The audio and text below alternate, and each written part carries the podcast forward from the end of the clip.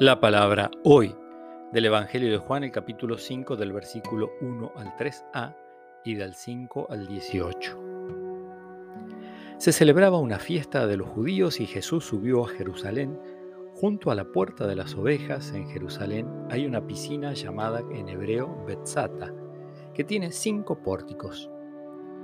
Bajo estos pórticos yacía una multitud de enfermos, ciegos, lisiados y paralíticos.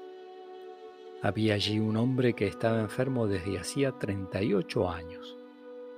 Al verlo sentado y sabiendo que hacía tanto tiempo que estaba así, Jesús le preguntó, ¿quieres sanarte? Él respondió, Señor, no tengo a nadie que me sumerja en la piscina cuando el agua comienza a agitarse. Mientras yo voy, otros descienden antes. Jesús le dijo, levántate, toma tu camilla y camina. Enseguida el hombre se sanó, tomó su camilla y comenzó a caminar. Era un sábado, y los judíos dijeron entonces al que acababa de ser sanado, es sábado, no te está permitido llevar tu camilla. Él le respondió, el que me sanó me dijo, toma tu camilla y camina. Ellos le preguntaron, ¿quién es ese hombre que te dijo, toma tu camilla y camina? Pero el enfermo lo ignoraba porque Jesús había desaparecido entre la multitud que estaba allí.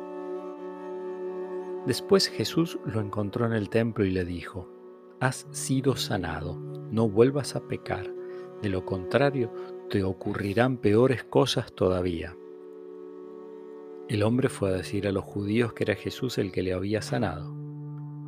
Ellos atacaban a Jesús porque hacía esas cosas en sábado. Él les respondió, mi padre trabaja siempre y yo también trabajo. Pero para los judíos esta era una razón más para matarlo, porque no solo violaba el sábado, sino que se hacía igual a Dios llamándolo su propio Padre. Palabra del Señor.